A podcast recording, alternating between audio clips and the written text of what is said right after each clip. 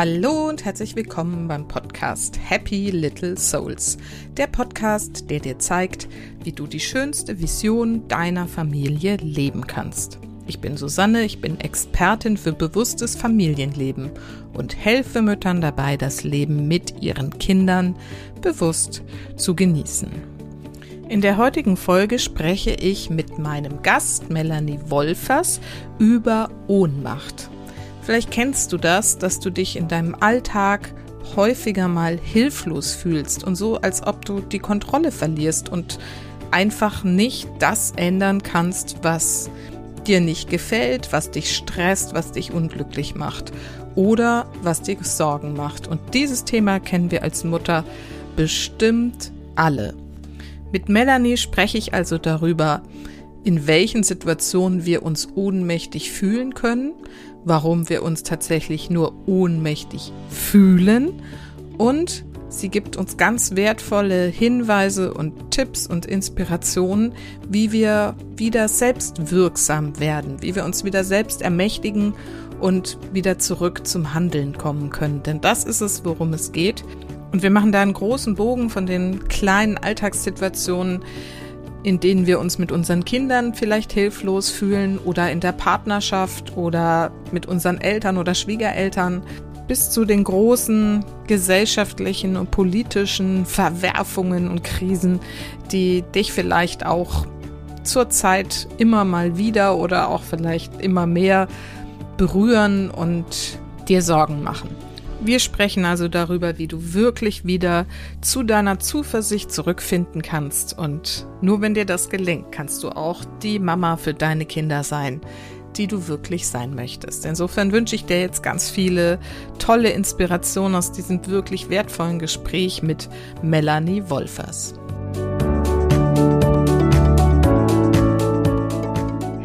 So, und heute habe ich wieder ein Interview für euch und zwar habe ich Melanie Wolfers eingeladen. Sie ist Philosophin, Theologin und Mutmacherin.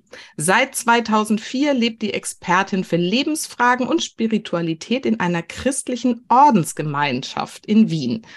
Außerdem ist sie Bestseller-Autorin, Spiegel-Bestseller-Autorin jetzt Rednerin und betreibt den Podcast so, ich hoffe, dass du aus diesem mutig, schönen also auch eine Gespräch und aus dieser wundervollen Wunderbar. Energie von ich Melanie mich, ich bin über Melanie, ich habe gerade schon im Vorgespräch gesagt, ich weiß nicht mehr ganz genau, wo sie mir begegnet ähm, ist. Ich glaube auch in irgendeinem Podcast. Immer in der Lage und vor allen Dingen ist mir da der Möglichkeiten Titel ihres aktuellen finden, Buches zu entdecken aufgefallen und darüber wollen wir heute vor Wenn du das so empfindest, dann freue ich mich, wenn du diese Podcast-Folge oder am besten wir damit loslegen, Podcast weiter immer meine erste Frage, wenn du mir auf Spotify, Hallo, schön, auf der Startseite des Podcasts nimmst, ähm, uns heute ein paar Sterne da lässt oder auch bei iTunes ähm, eine Rezension für mich schreibst. Ja, ganz herzlichen Dank für Ansonsten die Einladung, wünsche ich dir jetzt erstmal eine wundervolle Woche. Ja, ich freue mich auch. Und, und äh, wie gesagt, meine erste nicht, Frage ist immer, erzähl doch noch mal so ein bisschen was, was über dich, wer bist du und was Alles machst Liebe, du so? Ganz genau. bald. Gerne. Deine also Susanne. ich möchte das vielleicht mit einem Bild ausdrücken. Ich bin am Meer aufgewachsen in der Nähe von Flensburg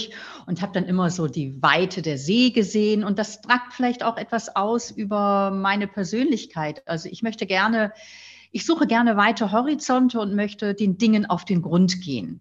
Mhm. So, und das kennzeichnet mich, glaube ich, so in meiner Person und sicher dann auch in meinem biografischen Werdegang. Ich habe, äh, eigentlich wollte ich Querflöte studieren, hatte einen Reitunfall und musste äh, das Studium äh, also aufgeben, meinen Berufswunsch und habe dann Theologie und Philosophie studiert, äh, so weil ja, in, in diesen beiden Fächern ähm, oder in diesen beiden Studiengängen, da kann ich so über die großen Fragen des Lebens nachdenken. Mhm. Mhm. Und ich finde, es gibt nichts Wichtigeres im Leben als das Leben selbst. Mhm. Und in diesen Fächern konnte ich mich den großen Fragen widmen, wie die nach der eigenen Person, wer bin ich, wer will ich sein, wie gestalten wir unser Miteinander, äh, in welcher Welt wollen wir leben, wie, wie gestalten wir heute unsere Welt, dass wir eine gedeihliche Zukunft haben.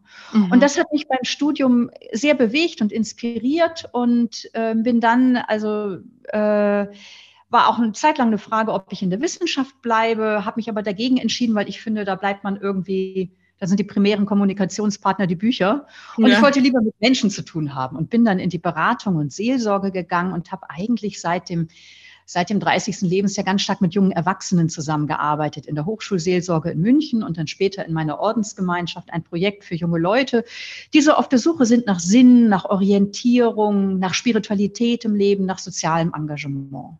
Wunderbar. Ach, das ist so ein wichtiger Part in unserer Gesellschaft, die jungen Menschen dabei auch so zu begleiten. Was mich jetzt mal noch interessieren würde, ich hoffe, es ist okay, wenn ich da so ein bisschen nachhake, deine Ordensgemeinschaft. Wie bist du da reingekommen? Was kann ich mir da überhaupt drunter vorstellen? Und wie sieht so ein Leben in einer Ordensgemeinschaft aus?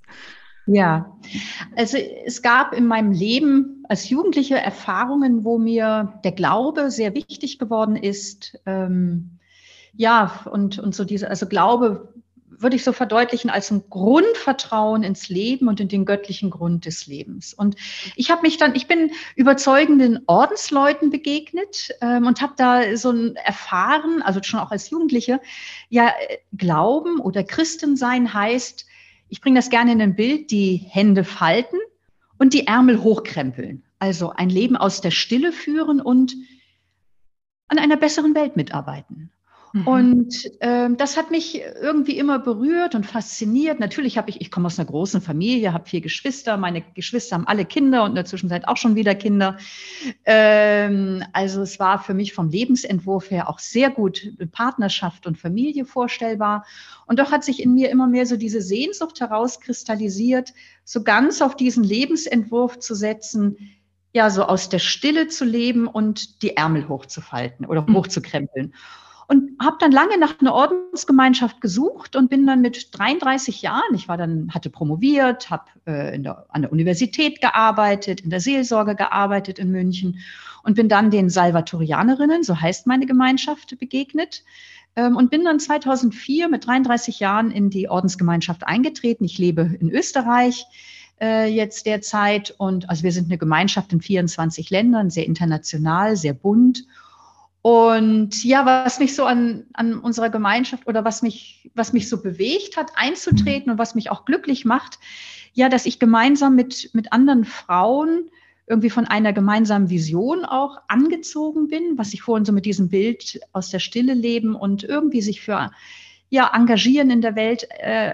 also dass wir von dieser Vision gemeinsam angezogen sind Konkret lebe, lebe ich gemeinsam mit vier Mitschwestern in einer Wohnung, also ganz normal. Ich bin jetzt keine Klosterschwester, mhm. irgendwie in einer Klausur mit Tracht. Man sieht es mir an der Nasenspitze nicht an, dass ich Ordensfrau bin, muss man ja auch nicht. Ja. Ähm, und ähm, wir sind in verschiedenen Berufen tätig. Eine Mitschwester ist Ärztin, eine andere äh, ist Lehrerin. Ähm, mhm. Wir haben einen gemeinsamen Tagesrhythmus, beginnen morgens mit einem gemeinsamen Gebet, Frühstück und dann geht jeder auch ihrer Wege. Ich bin die Einzige, die im Haus ist. Also man sieht hier mein, mein Büro. Also mhm. als Frau vom Meer habe ich mir eine Wand blau gestrichen. Ja, sehr schön. Brauche. ja, ich brauche das echt, weil ich habe Heimweh nach dem Meer. Ich lebe in Wien und vermisse das Meer. Ja. Ähm, ja, wirklich. Und ähm, ja, ich bin die Einzige, die im Haus ist und hier arbeitet. Die anderen sind über Tag woanders in ihrem Beruf. Und ja, so was auch so zum Ordensleben gehört. Ähm, wir haben, was wir an Geld verdienen, das geht in eine gemeinsame Kasse. Dazu, davon bestreiten wir unseren Lebensunterhalt. Und dann steht es sozialen Projekten zur Verfügung. Also ich sage gerne, die Ordensleute sind eigentlich die ältesten Kommunisten auf der Welt. Weil das, ja, ich mal, das Ordensleben gibt es seit dem vierten Jahrhundert. Und da war immer Gütergemeinschaft ein ganz, ein, ein selbstverständliches Element. Mhm, mhm. Super spannend. Und das heißt also, der, du hast gerade geschildert, so ihr steht morgens, also fangt an mit einem gemeinsamen Gebet und Frühstück und so. Und gibt es sonst noch weitere Rituale, die euch so mit diesem Ordensleben irgendwie über den Tag, über den Alltag äh, zusammenbringen? Ja, zusammenbringen äh, in unterschiedlicher Weise. Also natürlich gibt es noch diverse Rituale. Also es gehört so zum Tagesablauf einer jeden von uns, dass wir uns persönlich eine Zeit des Gebetes nehmen, der Meditation von einer halben Stunde bis zur Stunde pro Tag und dann am Abend äh, auch nochmal eine Gebetszeit. Und als Gemeinschaft treffen wir uns dann, aber das ist jetzt nicht ein fixer Punkt, sondern wer dann zu Hause ist, ist in der Küche. Also wir haben so zwei Zentren in unserer Wohnung. Das eine Zentrum ist der Meditationsraum und das andere ist die Wohnküche. Mhm. Und äh, ja, da trifft man sich dann und isst und plaudert. Und an einem Abend in der Woche haben wir ganz bewusst so eine Quality Time. Also bei fünf Frauen, die berufstätig sind, muss man einfach auch gucken, dass man sich die Zeit miteinander auch mhm. einteilt, das äh, dass man auch vor, miteinander ja. auch gut im Austausch ist. Mhm. Ähm, und dann ist es am Wochenende, also da am Sonntag haben wir dann einfach auch viel Zeit. Dann kocht jemand von uns am Mittag und also das geht immer abwechselnd, wie so ein bisschen in der WG, das früher auch so in Studienzeiten mhm. war, bloß halt eine verbindliche Lebensgemeinschaft. Mhm. Und dann gehört zu unserem Leben vielleicht auch das noch, äh, so, wie ich vorhin so gesagt habe, so ein Leben auch aus dem Innehalten, dass man sich so einmal im Monat ein Wochenende versucht oder alle sechs Wochen ein Wochenende freizunehmen, wo ich dann ganz allein für mich bin und in der Stille bin. Sei es hier bei uns im Haus oder dass ich irgendwo äh, anders hingehe und ohne Handy, ohne Internet wirklich mal sich so aus allem busy, busy sein, weil auch mein Alltag ist voll wie der einer jeden Frau in, in der, in der Rush-Hour des Lebens. Ähm, äh, sich da herauszunehmen, so einmal so alle sechs Wochen und einmal im Jahr acht bis zehn Tage. Das ist schon sehr, hören Mütter wahrscheinlich jetzt mit, äh, mit Staunen, vielleicht auch mit ein bisschen Neid oder vielleicht auch mit ein bisschen, oh, das wäre jetzt gar nichts für mich, zehn Tage in der Stille ohne Handy und Internet. Aber das gehört so hm. zu unserem Lebensrhythmus auch dazu. Hm. Oh, tatsächlich ist das ein Thema, was ich mir gerade auch mal ganz gut vorstellen kann, vor allem ohne Handy und Internet und so, weil hm. ich scheue noch ein bisschen vor dieser Herausforderung. Also total spannend. Ähm, jetzt würde mich natürlich noch interessieren, wenn man Ordensgemeinschaft hört, denkt man schon irgendwie, also ich habe dazu im äh, Kopf so das Bild eines Klosters. Gibt es denn so das dazugehörige Kloster, wo ihr auch irgendwie Veranstaltungen habt oder euch trefft oder Gottesdienste? Oder ist das jetzt wirklich so verteilt, dass ihr da irgendwie überall in euren Wohngemeinschaften mhm. lebt? Es gibt zwei große Stränge im Ordensleben und mit Ordensleben wird normalerweise Kloster verbunden. Genau das, was du sagst. Da mhm. gibt es großes Gebäude, eine große Kirche, da trifft man sich viermal pro Tag zum Gebet. Das mhm. ist ein großer Strang im Ordensleben. Äh, der wird klösterlicher oder monastischer genannt. Und dann gibt es, und das sind auch Mönche und Nonnen, und dann gibt es den anderen großen Strang, zu dem gehöre ich. Äh, das ist so, man kann auch sagen, also der tätige Strang oder der apostolische Strang. Das Wort Apostel kommt ja aus der Bibel gesandt. Also wir sind eher unterwegs. Mhm. Ähm, also wir haben kein, wir haben kein Kloster. Mhm. Ähm, und wir sind in der Gemeinde, äh, also ich, ich gehe am Sonntag in eine Pfarrgemeinde zum Gottesdienst. Mhm. Ähm, also wir sind, das gehört zu unserem Lebensstil, dass wir unter den Leuten leben, mit den Leuten leben, äh, mit ihnen arbeiten, Freundschaften leben. Ähm, also irgendwie ein sehr, sehr normales und doch dann auch irgendwie ein sehr ungewöhnliches Leben, weil zu unserem ja. Lebensentwurf eben diese Stille gehört, die gemeinsame Kasse auch das Leben der Ehelosigkeit, auch die Verfügbarkeit, dass ich mal, also jetzt bin ich in Wien, aber wer weiß, wo ich dann mal bin. Also wir sind eine internationale Gemeinschaft, kann auch sein, dass ich mal ganz woanders lande. Also das läuft natürlich im Gespräch, aber ja, wo einfach auch Belange sind in der Gemeinschaft. Mhm. Das wäre jetzt nämlich meine nächste Frage gewesen, wenn es so international ist, kommt es dann auch vor, dass man mal für eine Weile irgendwie nach, was weiß ich was, Südamerika oder irgendwo anders in Europa hingeht für eine Zeit mhm. und dann dort das Ordensleben lebt, das du mhm. gerade geschildert hast. Ja, also zum einen kommt ja häufig der Wunsch von einer Person selber, ich möchte gerne äh, in Afrika leben und dort meine äh, als Ärztin arbeiten oder äh, also zum einen ist, wenn der Wunsch von einem selber kommt, dann schaut man in der Gemeinschaft auf der internationalen Ebene und da sitzt unsere Leitung in Rom, ähm, wo passt das gut?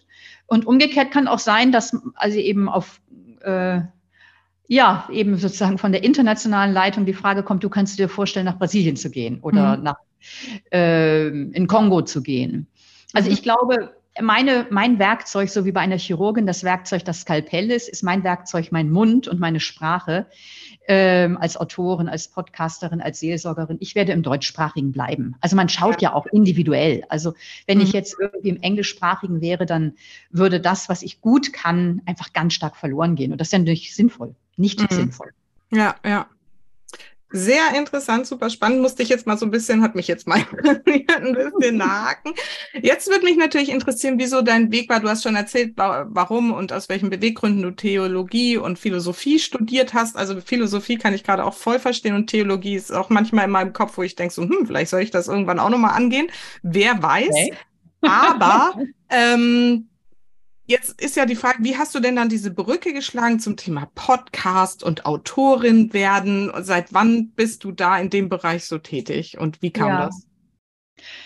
Ähm, also ich habe immer angefangen, ein Buch zu schreiben, wenn mir ein Thema unter den Nägeln gebrannt hat. Mhm. Also ich mhm. hatte nie den Berufswunsch, Autorin zu werden. Mhm. Ähm, gut, äh, nee, sondern wenn ein Thema, ich sage gerne nicht, ich finde die Themen, sondern die Themen finden mich. Ja. Ähm, und ich weiß genau, wie mein erstes äh, wichtiges Buch äh, entstanden ist. Ich äh, bin eben in der Arbeit mit jungen Erwachsenen in diesem Projekt Impuls Leben gewesen, das ich aufgebaut habe.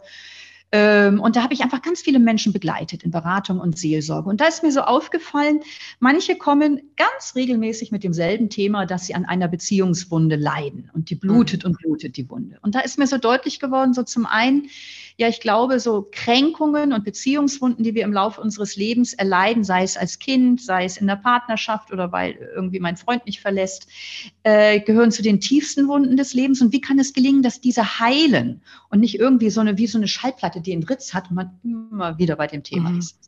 Und dann habe ich gedacht, okay, da möchte ich mich jetzt einarbeiten und ein Buch zu schreiben. Und dann habe ich dazu ein Buch geschrieben, damit ich mehr verstehe, damit ja. ich Leute hilfreicher begleiten kann und weil das natürlich alles auch Themen sind, die ja auch in meinem Leben auftauchen. Mhm. Und das war eigentlich so das erste Buch und so kamen dann immer Themen angeflogen. Und als Corona dann angefangen hat, äh, ich bin ja auch viel als Vortragende unterwegs und da waren alle Vorträge weg. Ähm, und ähm, und es war eine ganz große Angst und Resignation und Sorge. Und da war für mich irgendwie sonnenklar, Mensch, das Thema Zuversicht. Wie können mhm. wir in Krisenzeiten nicht auf Dauer resignieren, sondern irgendwie so die Kraft der Zuversicht gewinnen. Und dann habe ich mich damit auseinandergesetzt. Mhm, mh. Und ganz konkret das Buch, was du vorhin angeschnitten hast, jetzt das ganz aktuelle, Nimm der Ohnmacht ihre Macht, ähm, da ist das erste Mal, dass ich einen ganz konkreten Auslöser benennen kann, nämlich der 22. Februar, nee, 24. Februar 2022, als Russland in der Ukraine einmarschierte. Oh, okay. Das war, ich habe schon viel über das Thema Ohnmacht nachgedacht und das ist ja auch so ein Gefühl, dass so, so ein Grundwasserpegel immer mehr steigt in unserer Gesellschaft. Mhm. Ähm, aber das war dann so ein Punkt, wo ich so gemerkt habe, mich und viele erfasst das erfasst die Ohnmacht. Mhm. Und dann habe ich mit meinem Podcast-Kollegen ganz spontan eine Sendung über das Thema Ohnmacht gemacht und da gab es eine Riesenresonanz. Mhm. Und da habe ich gemerkt, boah, das ist echt ein Thema, was unter den Nägeln brennt. Und so finden die Themen mich und nicht ich finde die Themen. Und wie ich zum Podcast gekommen bin, ich rede gerne. Ja. Äh, das haben wir, glaube ich, gemeinsam. ich finde im Dialog, so wie wir jetzt miteinander sprechen, mhm. Äh, das ist einfach ungemein lebendig. Mhm. Und ähm, ich finde den Podcast einfach, das, einfach ein geniales Medium, um viele Menschen an ganz unterschiedlichen Orten zu erreichen. Und habe mhm. einfach das Glück, einen wunderbaren Kollegen gefunden zu haben, einen Journalisten, der mich eben alle 14 Tage interviewt zu Themen, ja, zu Erfahrungen, zu Fragen, zu Herausforderungen, die im Leben aufpoppen. Finde ich auch ein ganz tolles Format, habe ich so vorher auch noch nicht gesehen, dass du immer den gleichen Menschen hast, der dir halt die Fragen stellt und du dann darauf irgendwie antwortest. Und ich habe auch schon einige Folgen gehört und finde es echt total schön. Kann ich also wirklich jedem empfehlen, da mal mit reinzuhören auch. Genau, lass uns mal ein bisschen über dieses Buch sprechen. Ich kann es auch mal hier, du hast es mir ja freundlicherweise auch schicken lassen. Nimm der Ohnmacht ihre Macht. Was ist denn dieses Ohnmacht überhaupt?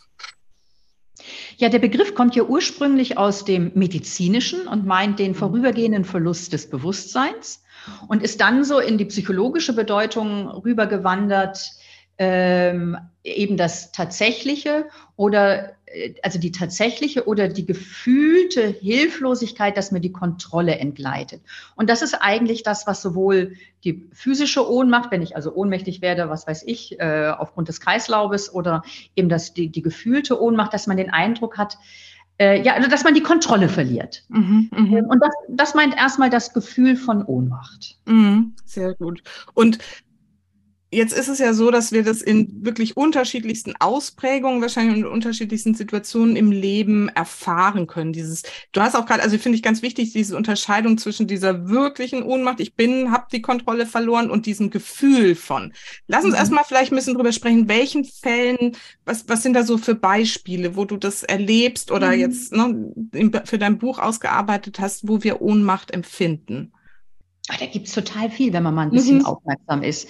Also da klagt eine, äh, eine Person darüber, boah, ich wohne in einer so wahnsinnig lauten Wohnung, aber ich finde einfach keine andere und ich kann kaum schlafen. Ähm, oder man erlebt Mobbing in, an, im Beruf oder ähm, man ist ungewollt kinderlos mhm. äh, oder eine Erkrankung, äh, mhm. die, die einen, einen selber einschränkt. Also Ohnmacht fängt nicht erst in den ganz dramatischen Situationen an, äh, wo man vielleicht schnell dran denkt, also eine schwere Erkrankung oder ein Mensch, ein geliebter Mensch rennt in sein Unglück, sondern so die Erfahrung, irgendwie, ich bin blockiert, mir entgleitet die Kontrolle, ich bin, ich habe die Situation nicht so im Griff, wie ich sie gerne hätte und kann sie nicht gestalten, die stellt sich eigentlich sehr schnell im Alltag ein. Und vielleicht kann ich das an einem sehr lapidaren Beispiel verdeutlichen, wie sich das anfühlt.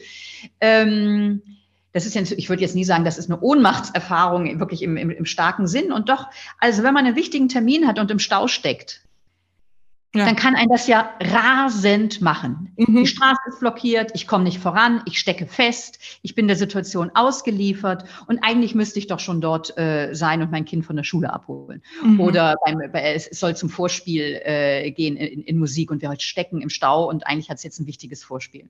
Mhm. Und da, da, da, werden ja Leute so richtig rasend und wütend und ganz schnell auf jeden Fall. Ganz also schnell, ja, ganz schnell. Ja, genau. Also ich nicht mehr, aber ich erlebe es mit meiner Tochter, die gerade gerade anfängt, äh, Auto zu fahren. Das finde ich ganz faszinierend. Die ist auch okay. genau. Und, dann, und, das ist so ein, so ein kleines Bild dafür, äh, für das, was Ohnmacht meint. Die Erfahrung, ich bin ausgebremst. Ich kann mhm. nicht das tun, was ich will. Die Kontrolle entgleitet mir.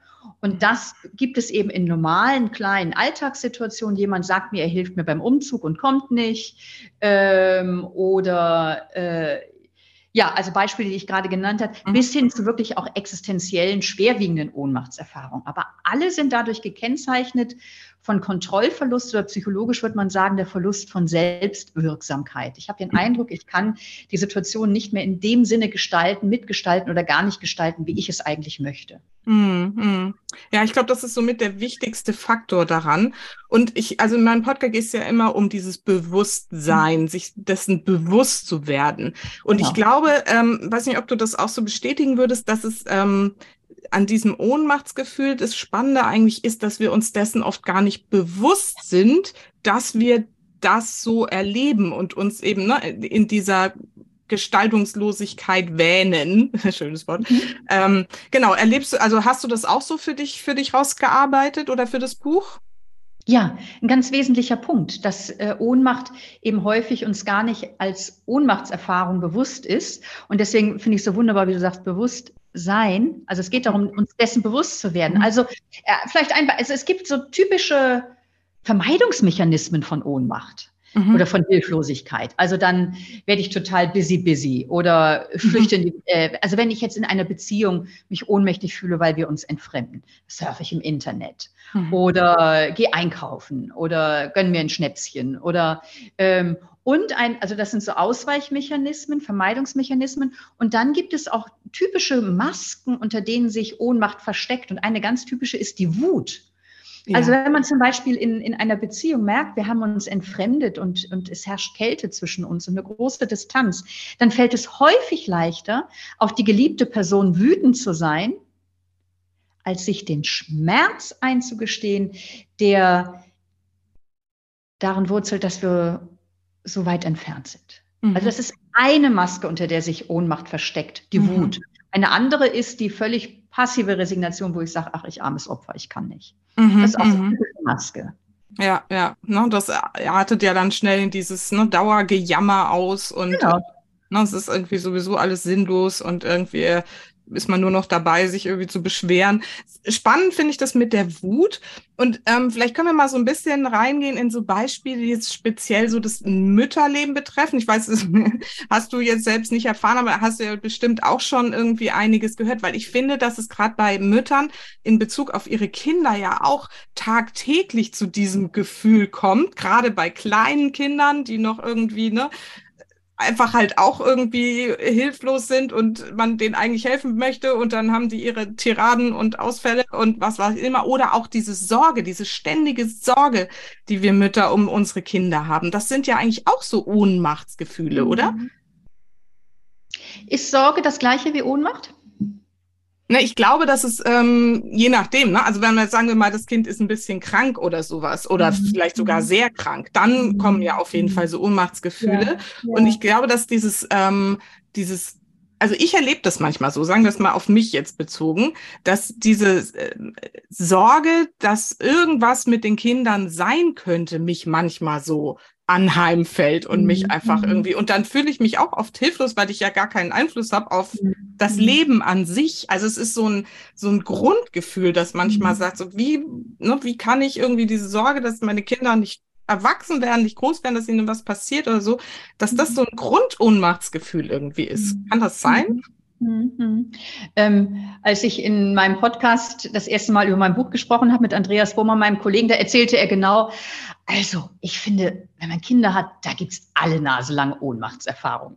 Genau. Also, erzählte er, also wie seine Tochter klein war, also das ist jetzt eher so, wenn die da ihre Tiraden kriegen, also ich glaube, das ist ja sehr vielfältig, ne? also mhm.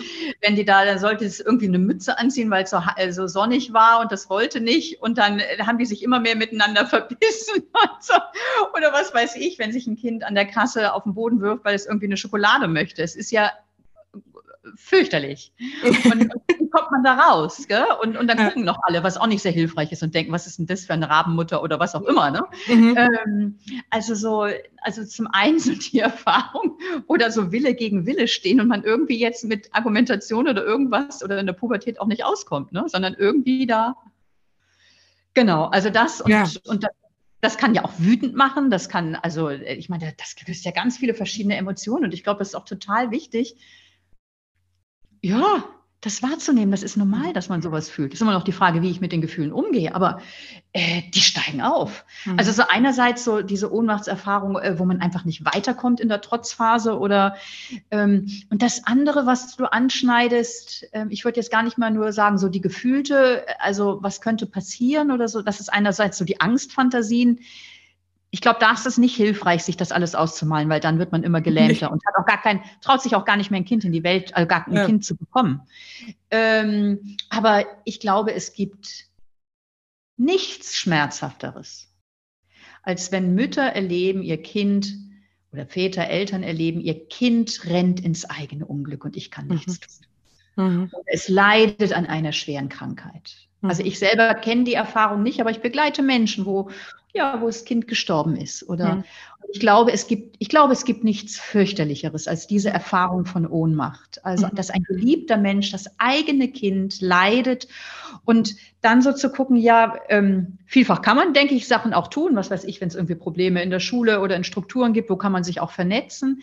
Aber eben auch, ja, das, man kann das Kind nicht davor schützen, also ähm, dass es Grenzerfahrungen macht und leidet. Und mhm. das ist ich glaube, das ist, tut sehr weh. Mhm.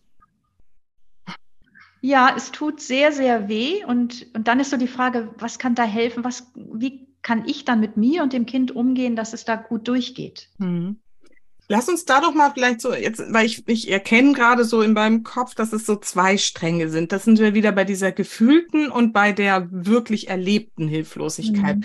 Und ich glaube, dass Mütter sehr oft, und, und vielleicht ist es da gerade so wichtig, sich diese gefühlte Hilflosigkeit, gefühlte Ohnmacht klar zu machen. Ich glaube, das ist das, worum es bei mir im Podcast eigentlich meistens geht, sich dessen bewusst zu werden, dass ja trotzdem ne, Kind im Supermarkt auf dem Fußboden äh, ne, schreit rum oder ne, was auch immer wir da gerade schon, also auch Teenies, ne, wenn die irgendwie äh, so gefühlt auf die falsche schiefe Bahn geraten oder irgendwie ne, Schule verweigern oder was auch immer, dass man da eigentlich dieses Gefühl hat von, ich kann jetzt nichts tun, bin hilflos, aber dass da doch ja ein Zugang zu der Selbstwirksamkeit ist. Hast du da vielleicht irgendwie mal so ein paar Tipps oder was kann man denn da tun, um sich der eigenen Selbstwirksamkeit wieder bewusst zu werden? Ja, und das ist ja das entscheidende Stichwort, das du gerade genannt hast. Ja. Also das erste ist, ja, genau, äh, nicht, nämlich äh, der, die Bewusstwerdung. Das erste ist wirklich wahrzunehmen, ich fühle mich gerade ohnmächtig. Und es eben nicht zu verdrängen oder, oder wegzustecken und zu sagen, ach komm, du bist doch, du bist doch kein Waschlappen, reiß dich mal zusammen, mhm. sondern na, ich fühle mich gerade. Also das erste ist ähm, sozusagen im emotionalen Schlamassel anzukommen. Ich fühle mich ohnmächtig. Mhm. Und das wahrzunehmen und, äh, und dann einen Schritt zurückzugehen und einen Realitätscheck zu machen. Denn das ist so einer, glaube ich, der wichtigen, ein wirklich ganz wichtiger Punkt. Sich ohnmächtig fühlen heißt noch lange nicht tatsächlich ohnmächtig zu sein. Ja.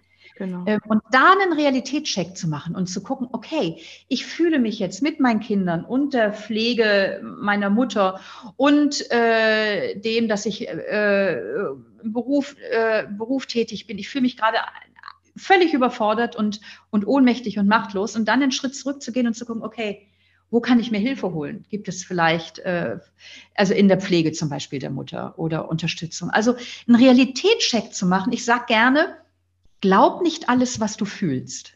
Ja.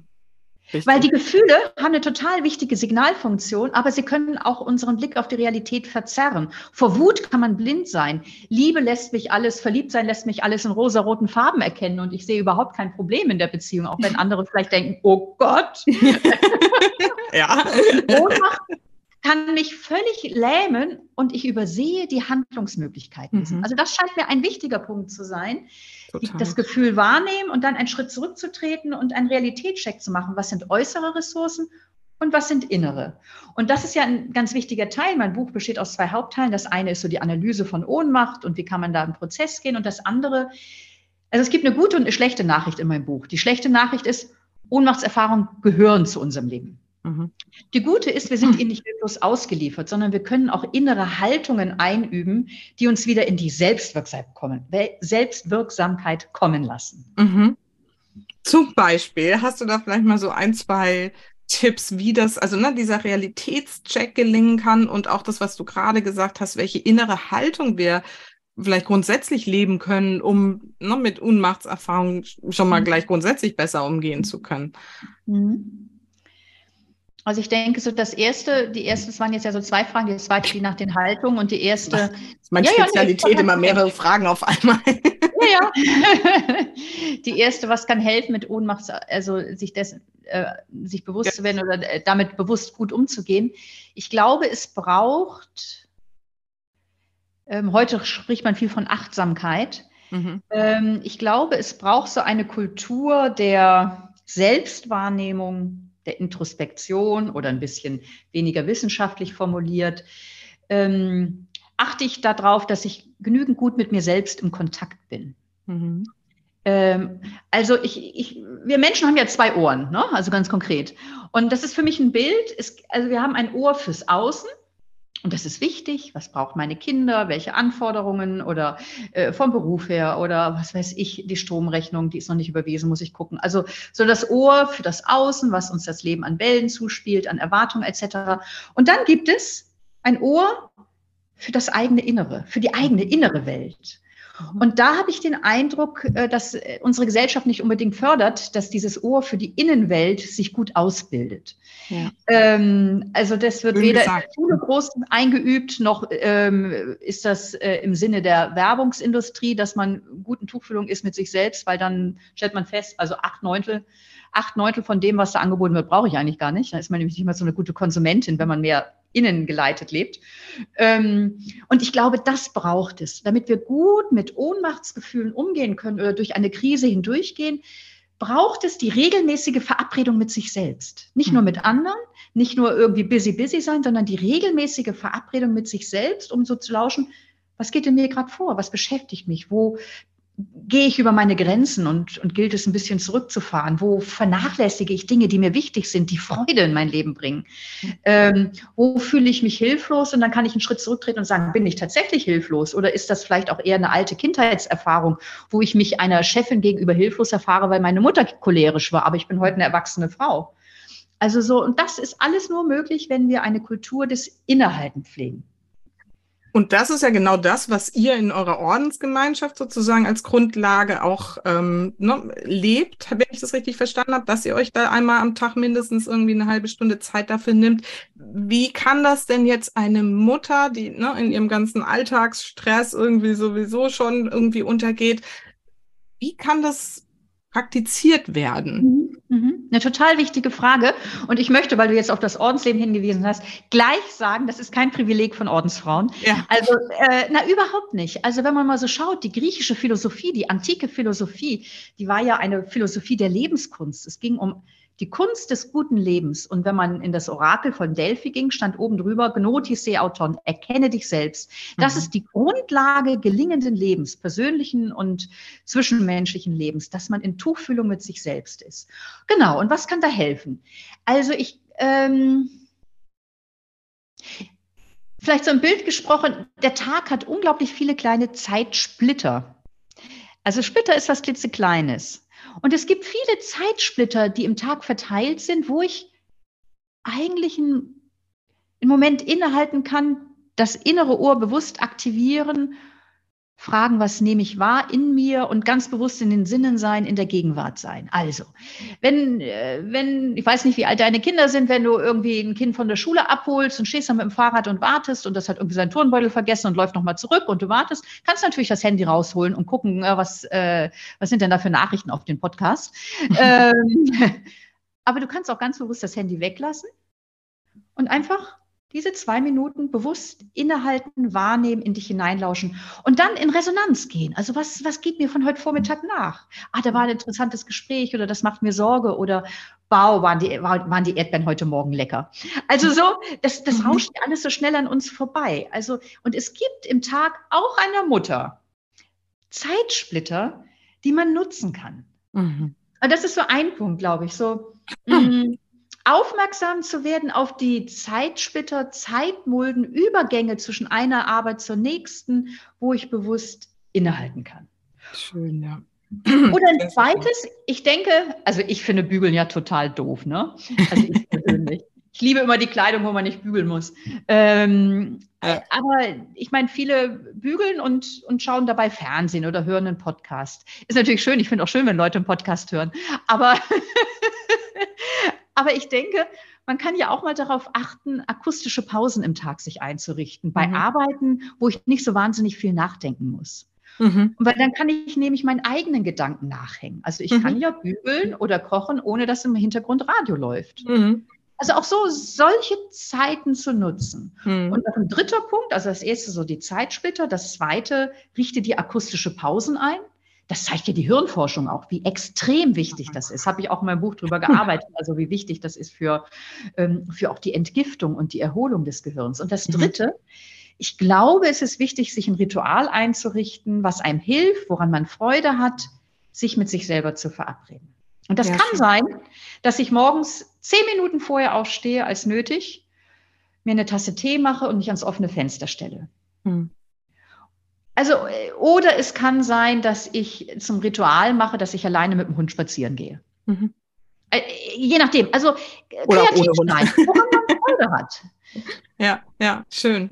Super wichtig und ganz, ganz schön erklärt. Und ähm, ich habe gerade vor kurzem erst eine ähm, Folge aufgenommen, auch eine Solo-Folge zum Thema achtsames Putzen.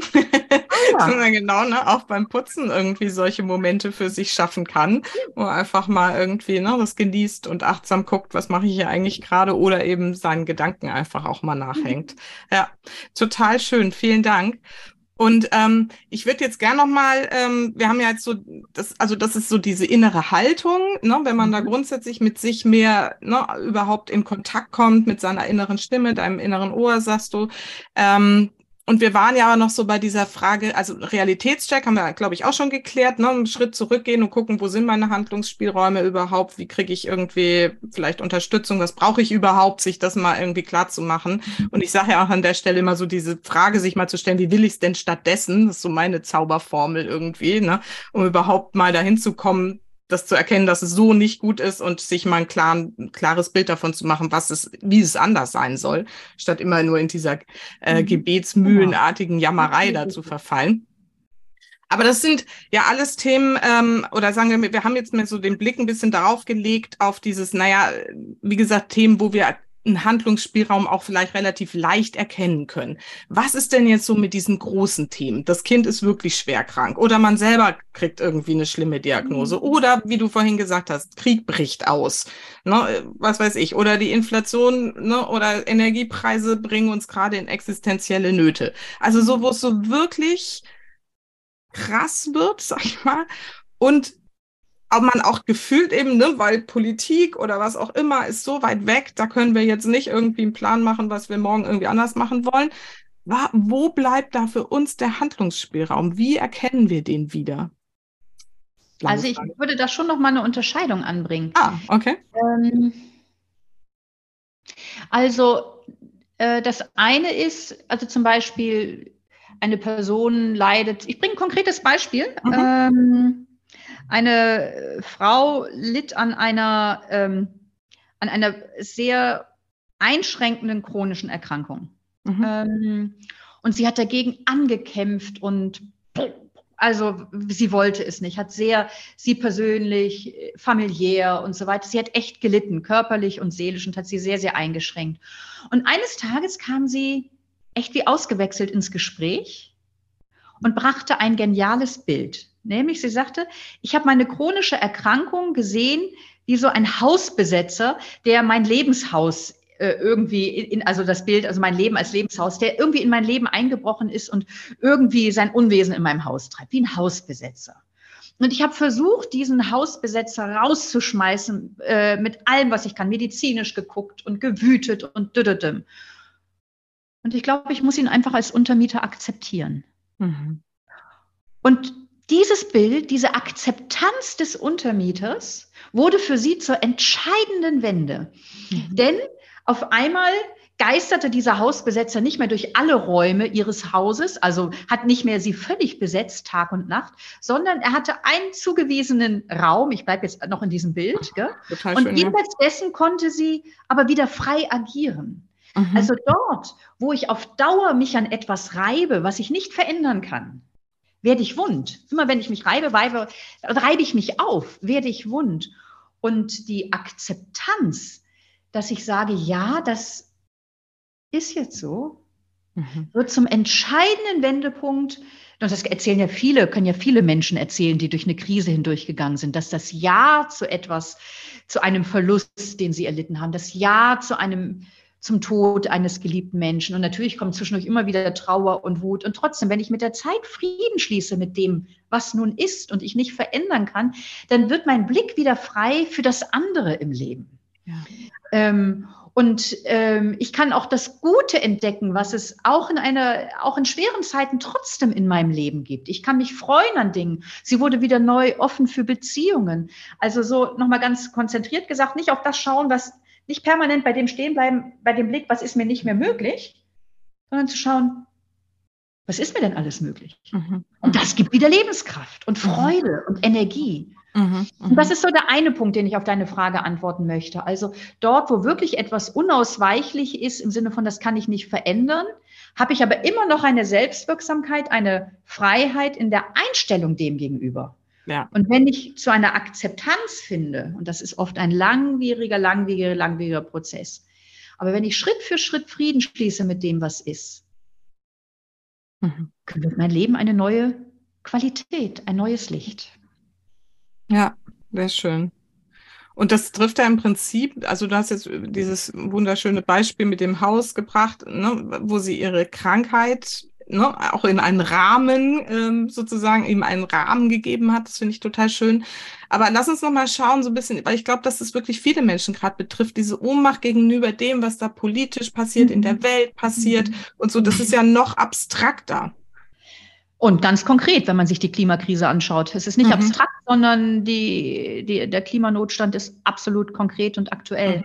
Mhm. Das ist mhm. schon auch ein wichtiger Anlass meines Buches. Ich bin ja auch mhm. viel mit jungen Erwachsenen im Kontakt und äh, so auch so Ihre Frage, wie kann ich äh, angesichts dessen, dass so dieser Einsatz für ein äh, klimafreundliches, nachhaltiges Leben und Wirtschaften irgendwie so so überhaupt so, so wenig vorankommen, die kann ich da nicht ausbluten, sondern am Engagement dranbleiben. Mhm. Das ist für mhm. mich eine ganz wichtige Frage. Mhm. Und da möchte ich wirklich widersprechen, wir sind nicht machtlos.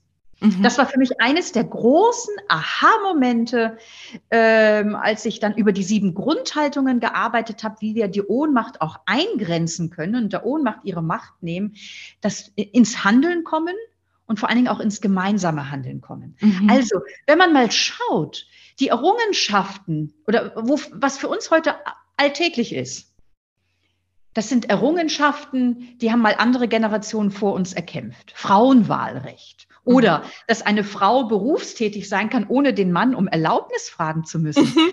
Bin 1971 geboren. 1971 wurde das Gesetz abgeschafft, mhm. äh, dass der Mann die Zustimmung geben muss, dass eine Frau berufstätig ist. Ich meine, das kommt mir vor wie Wahnsinn, äh, aus, aus dem finstersten, ich weiß nicht was. Habe ich äh, gerade mit meinem Mann drüber gesprochen, vor ein paar Tagen erst und habe ihm, hab ihm das erzählt und er war ich so, hä, wie jetzt? das war vollkommen unbekannt. Das, ja, und bis ne? 1971 konnte der Mann zum, äh, zu, äh, zum Unternehmen gehen, wo mhm. die Frau arbeitet und die Frau kündigen, ohne dass die Frau überhaupt dazu mehr oder ma oder ja oder nein sagen konnte. Also Wahnsinn, ne? unvorstellbar. Also, ja, wirklich unvorstellbar. Das, das, das ist echt noch, ne? Also ich bin 73, das ist gerade noch, gerade ja. erst her, so, ne? Ja. ja. Und das haben Menschen erkämpft. Oder die Aufhebung genau. der Rassentrennungsgesetze in den mhm. USA. Das ist vielleicht eh ein ganz wunderbares Beispiel. Mhm. Ähm, das war ja einzementiert, äh, diese Rassentrennungsgesetze. Und ich, ähm, ich, ich, weiß jetzt ehrlich gesagt nicht mehr das Jahr, äh, äh, wurde die Rosa Parks, äh, eine Afroamerikanerin, wurde von einem weißen Fahrgast im Bus aufgefordert, aufzustehen und den Platz zu machen. Das war rechtlich vorgeschrieben. Die Schwarzen müssen aufstehen, um weißen Fahrgästen Platz zu machen. Und sie hat sich geweigert. Mhm. Ist sie verhaftet worden? Ähm, und dann kam es zu einer großen Protestbewegung Montgomery und das äh, in Montgomery und dann das ganze Land erfasst. Martin Luther King war da ganz stark. Und innerhalb weniger Jahre wurde etwas möglich, was bis dahin undenkbar war. Die Rassentrennungsgesetze wurden aufgehoben. Und hätte man damals gesagt, es wird mal ein, äh, ein, ein schwarzer US-amerikanischer Präsident, man hätte gesagt, also das, was wir heute als selbstverständlich erachten, war damals eine unrealistische Utopie. Und das, was damals gegolten hat, gilt auch heute. Wir können, ganz konkret, wir können der Klimakrise etwas entgegensetzen. Es gibt Lösungen für eine enkeltaugliche, nachhaltige Welt. Ähm, aber dafür braucht es eine starke Lobby. Mhm. Und hier zählt jede einzelne Person und das hat heute die Forschung und deswegen hat mich das, das war für mich ein Aha-Moment, äh, wirklich auch, ich beschäftige mich dann ja sehr wissenschaftlich auch mit den ganzen Themen. Also mein Buch kommt nicht wissenschaftlich daher, aber ich arbeite grund, mhm. grundlegend da auch wissenschaftlich. Die Sozialforschung spricht von den Social Tipping Points. Also so wie es Kipppunkte im Klima gibt, was weiß ich, wenn der Permafrostboden auftaut, dann gibt es eine Reihe von Dominoeffekten mit katastrophalen Folgen, die sich nicht mehr aufhalten lassen. Mhm. Also wenn der erste Dominostein fällt, dann fallen alle anderen. Und umgekehrt kann auch etwas umkippen zum Guten. Und wenn man schaut, in der Geschichte kam es zu Umschwüngen, vor allem immer dann, wenn Menschen viele Schritte gegangen sind, viele einzelne Menschen viele Schritte gegangen sind, irgendwann gemeinsam etwas erreicht haben. Mhm. Und wer hätte vor vier Jahren gedacht, dass das Klima ein so politisches Thema wird? Mhm. Wer, also wäre die Greta Thunberg nicht auf die Straße gegangen und hätten sich ihr nicht viele, viele, viele, viele angeschlossen. Mhm. Wir sind nicht ohnmächtig. Wir können etwas bewegen. Super wichtig, ja, genau. Also gilt nur für alles, was da irgendwie letztendlich passiert, wenn wir selber für uns und unsere Überzeugung einstehen und ne, uns, ich finde das auch schön, diesen gemeinsamen Aspekt da dran irgendwie, ne, zu sagen, es gibt ja Menschen, die sich dafür interessieren und irgendwie losgehen für ihre politischen Ansichten, da sich zu gucken, ne, wo ist die nächste Gemeinschaft, der ich mich da anschließen kann genau. und dann irgendwie dafür loszugehen. Ja, genau. Super schön. Das sind prozentual. Entschuldigung, das sind prozentual total wenig. Ich weiß es nicht mehr ganz genau. Ich glaube, wenn sich ähm, 14 Prozent, ah, das, ich bin mir jetzt nicht mehr ganz sicher, äh, 14 Prozent ja. einer, einem, einem Anliegen zustimmen und 3,4 Prozent einer Bevölkerung sich wirklich hochaktiv dafür einsetzen, kann es zu so mhm. einem Bewegung mhm. werden, die, die wirklich etwas verändert. Mhm. Das ist ja, ja, das ist so diese kritische, jede Person. Ja, kritische Masse. Also genau. vielen Dank. Ja, finde ich auch total wichtig, dass man sich überlegt, ne, wo sind meine Handlungsspielräume, was kann ich eigentlich tun, eben um diesem Ohnmachtsgefühl zu entgehen. Und ich würde aber gern noch einen Aspekt rausgreifen, den ich so schön fand an deinem Buch, ähm, dass du auch sagst, man kann ja auch auf dieses Weltgeschehen einen anderen Blick werfen, weil mhm. eigentlich ist es ja nicht alles irgendwie nur so genau. schlimm. Ne? Mhm. Magst du da ja. noch mal zwei, drei Worte dazu sagen? Ja, ähm, also so zum einen, ähm, ich erzähle es vielleicht als erstes mit einer Geschichte, die ich sehr, äh, sehr sprechend finde. Mhm. Ähm, ich habe sie selber gelesen und mache sie häufig auch dann selbst in der Beratung. Also ich erzähle die Geschichte. Äh, da kommt ein Professor in ein Seminar, in ein Psychologieseminar und gibt, sagt den Leuten, wir machen einen Überraschungstest und teilt ihnen ein Blatt aus. Auf dem Blatt ist ein schwarzer Punkt zu sehen. Mhm. Und sagt, beschreiben Sie, was Sie sehen. Sie haben zehn Minuten Zeit. Mhm. Sie denken, äh, was ist denn das? Naja, okay. Schreiben, dann sammelt er die, die, die Beschreibung ein und liest sie vor und schmunzelt und sagt, sehen Sie? Sie alle haben über den schwarzen Punkt geschrieben. Seine Struktur, die Tiefe der schwarzen Farbe, seine Lage auf dem Blatt, seine Größe. Niemand hat über das weiße Papier geschrieben. Und ähnlich funktioniert es oft auch im Leben. Wir konzentrieren uns auf das Negative, auf das Dunkle, was nicht läuft, was nicht funktioniert, worüber wir uns ärgern und verlieren das Gute aus dem Blick. Mhm. Und das ist ja tatsächlich so. Ne? Also ich weiß, vielleicht kennst du das auch. Also irgendwie das Gehirn beschäftigt sich ja wie von selbst mit mit dem nicht runtergetragenen Müll, mit dem unaufgeräumten Zimmer, äh, mit dem, dass die Geschirrspülmaschine wieder nicht ausgeräumt ist, dass die U-Bahn oder die, die, Deutsche Bahn mal wieder Verspätung hat. Also so, es, es gibt ja genug Themen, genügend Anlässe geworden sind. Ähm, und wir verlieren ganz unbewusst irgendwie das Gute aus dem Blick. Und das hat auch, das ist nichts jetzt moralisch Verwerfliches oder so, das hat auch evolutive Gründe. Unser Gehirn ist gefahrensensibel.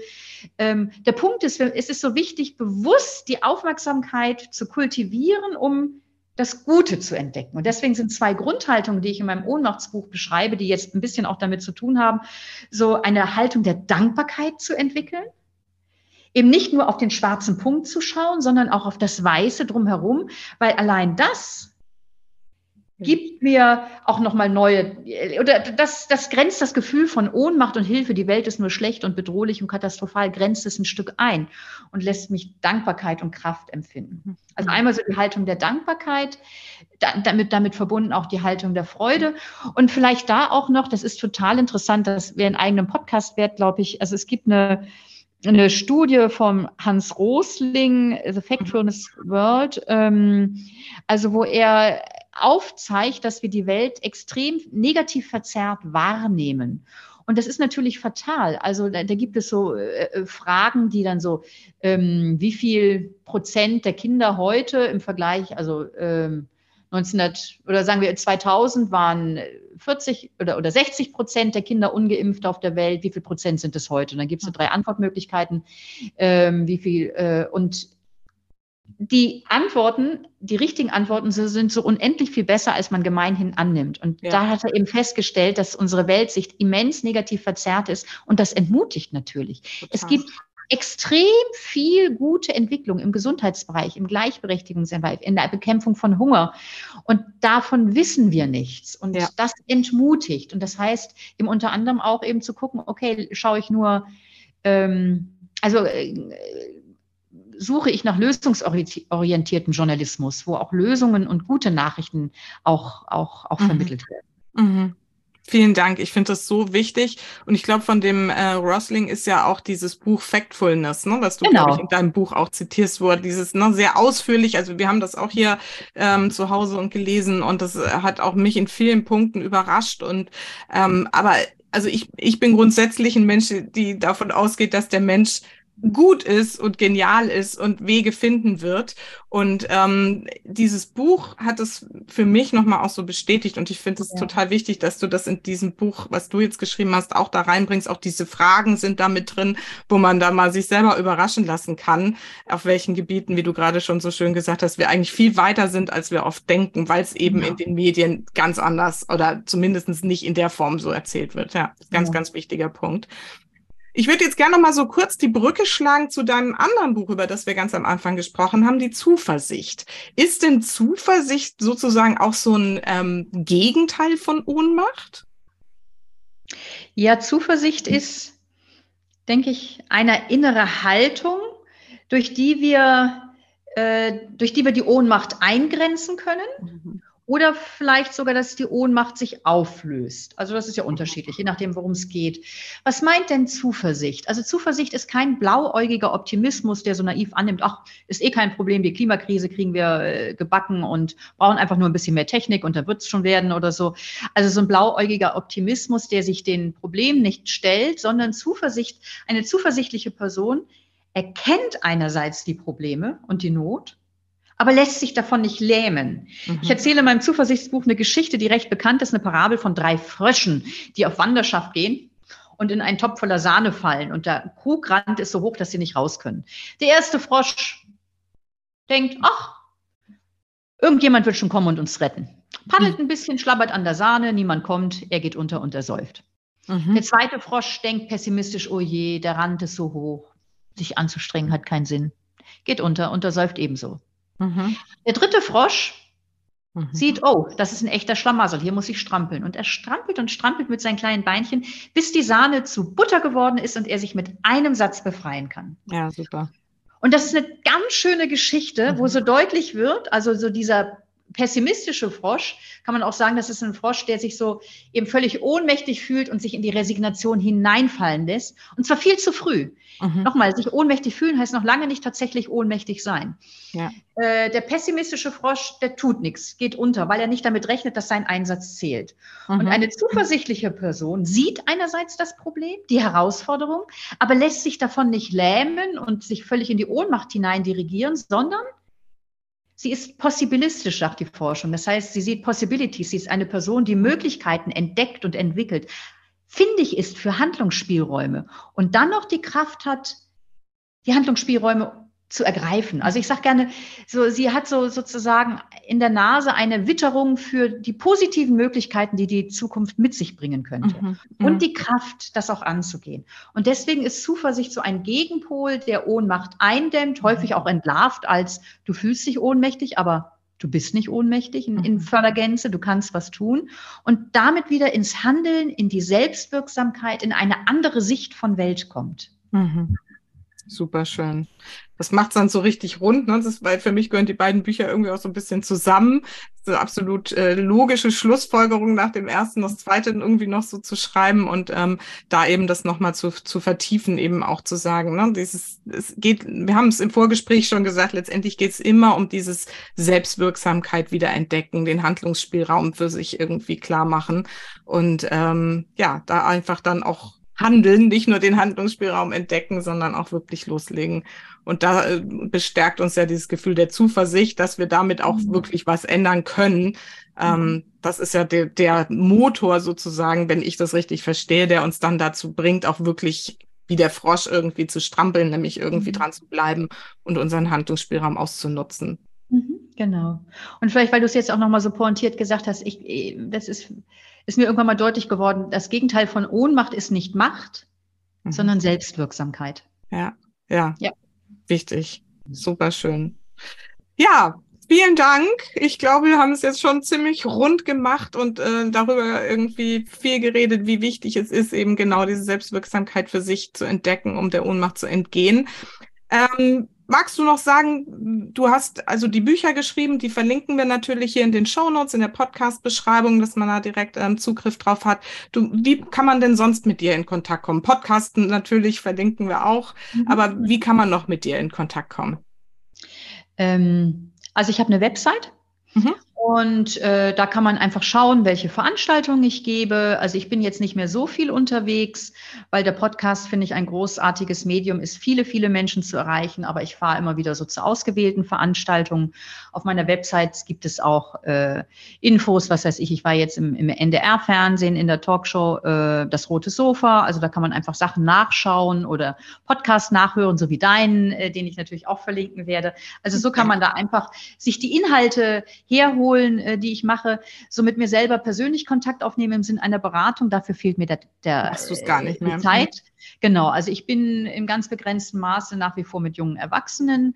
Ähm, aber jenseits dessen ist mein Alltag so voll, dass ich nicht für ähm, also ich bin mit jungen Erwachsenen nach wie vor äh, tätig und mache mit, mit denen und für die was. Aber jenseits dessen so für freie Beratung fehlt mir einfach die Zeit. Ja, Nee, gibt ja auch, wie gesagt, genug andere Quellen, wo man aus deinen Wundern genau. und ich, wie gesagt, ich weiß, ich dir da das erste Mal begegnet bin, auch sehr schnell so begeistert von dieser ruhigen und klaren Art, die du jetzt hier auch in unserem Gespräch irgendwie so gezeigt hast und eben dieser, diesem großen Blick auf das große Ganze, was du mhm. da ähm, wirfst und ähm, insofern, ähm, ja, ist das auf jeden Fall ähm, immer wieder so eine Quelle ne, dessen, sich zu erinnern, worum geht's eigentlich und wie komme ich ne, irgendwie aus schwierigen Lebenssituationen raus oder was hilft mir überhaupt, mein Leben bewusster zu mhm. gestalten. Also ja, sehr, sehr Danke. schön.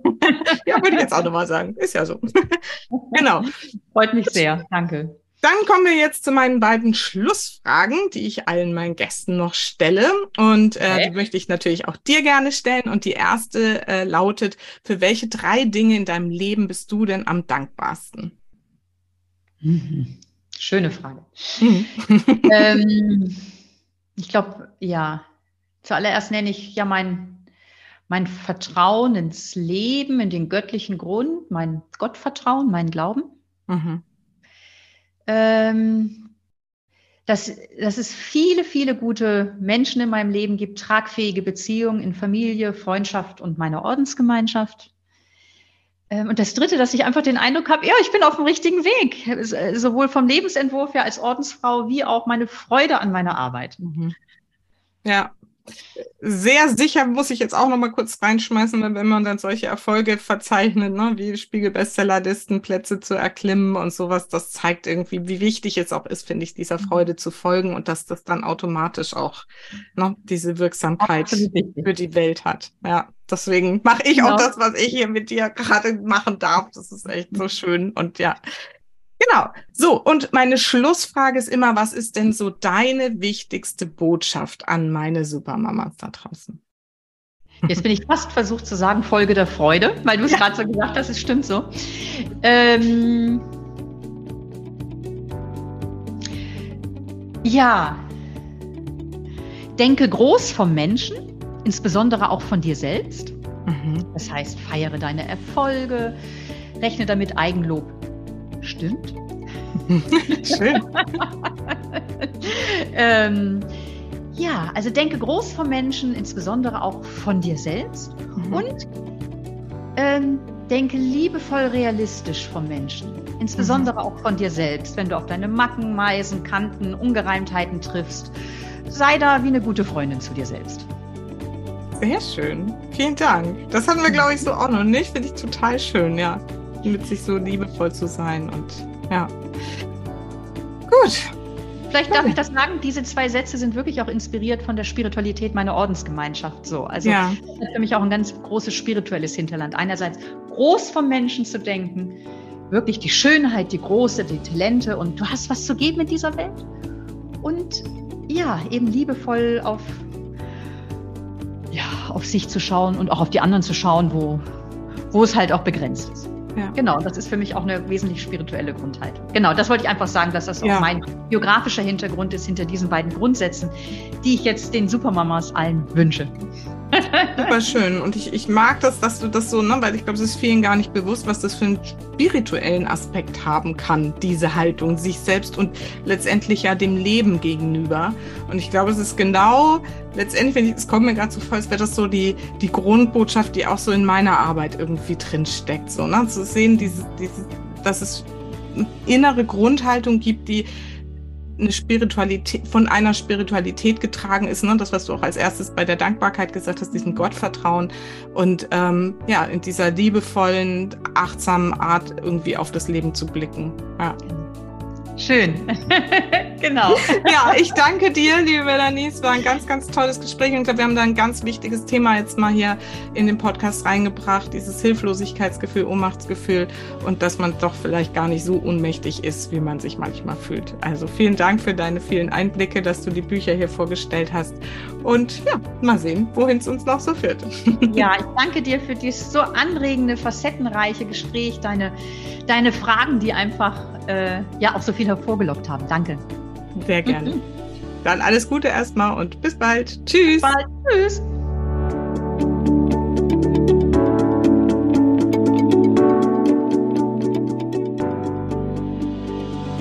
So, ich hoffe, dass du aus diesem schönen Gespräch und aus dieser wundervollen Energie von Melanie mitnehmen konntest, dass du wieder Zuversicht entwickeln darfst und ähm, dass du immer in der Lage bist, doch noch Möglichkeiten zu finden, Chancen zu entdecken und ins Handeln zu kommen. Wenn du das so empfindest, dann freue ich mich, wenn du diese Podcast-Folge oder am besten gleich den ganzen Podcast weiterempfehlst, wenn du mir auf Spotify auf der Startseite des Podcasts ähm, ein paar Sterne dalässt oder auch bei iTunes eine Rezension für mich schreibst. Ansonsten wünsche ich dir jetzt erstmal eine wundervolle Woche und vergiss nicht, Familie ist, was du daraus machst. Alles Liebe, bis ganz bald, deine Susanne.